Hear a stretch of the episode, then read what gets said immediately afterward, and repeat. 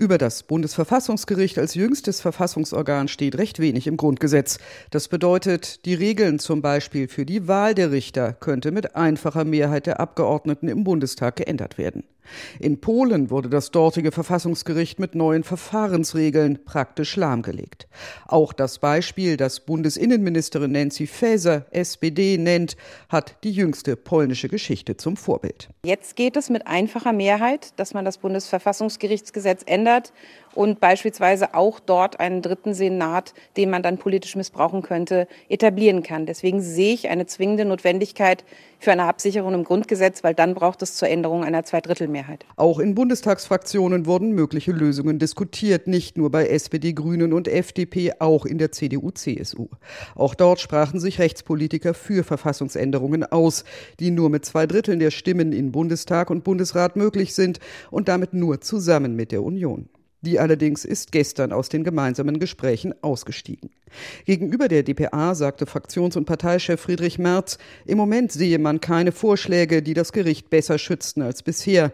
Außerdem gebe es derzeit keine ernsthaften Angriffe auf das Verfassungsgericht, ungeachtet der, wie er formuliert, aufgewühlten politischen Landschaft. Sollte es Vorschläge geben, die das Gericht noch besser schützten, als man es ohnehin tue, sei man selbstverständlich für eine Diskussion offen. Auch Bundesjustizminister Marco Buschmann sieht keine ganz akute Gefahr, zieht daraus aber ganz andere Schlüsse als Friedrich Merz. Das Bundesverfassungsgericht arbeitet erfolgreich. Es ist ein effektives Instrument der wehrhaften Demokratie, des Schutzes des Rechtsstaats und der Bürgerrechte.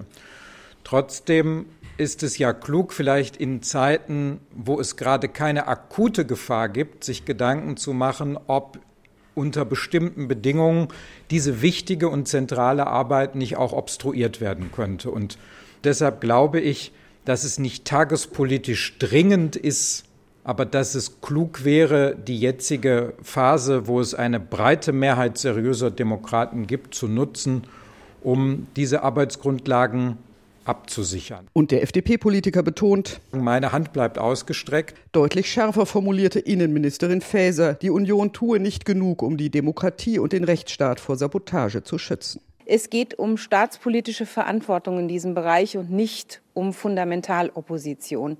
Es gilt erst der Staat, dann die Partei. Wie breit auch immer sie geführt würden, für neue Verhandlungen bliebe in dieser Legislaturperiode nicht allzu viel Zeit. Grundgesetzänderungen eignen sich nicht für beschleunigte Verfahren.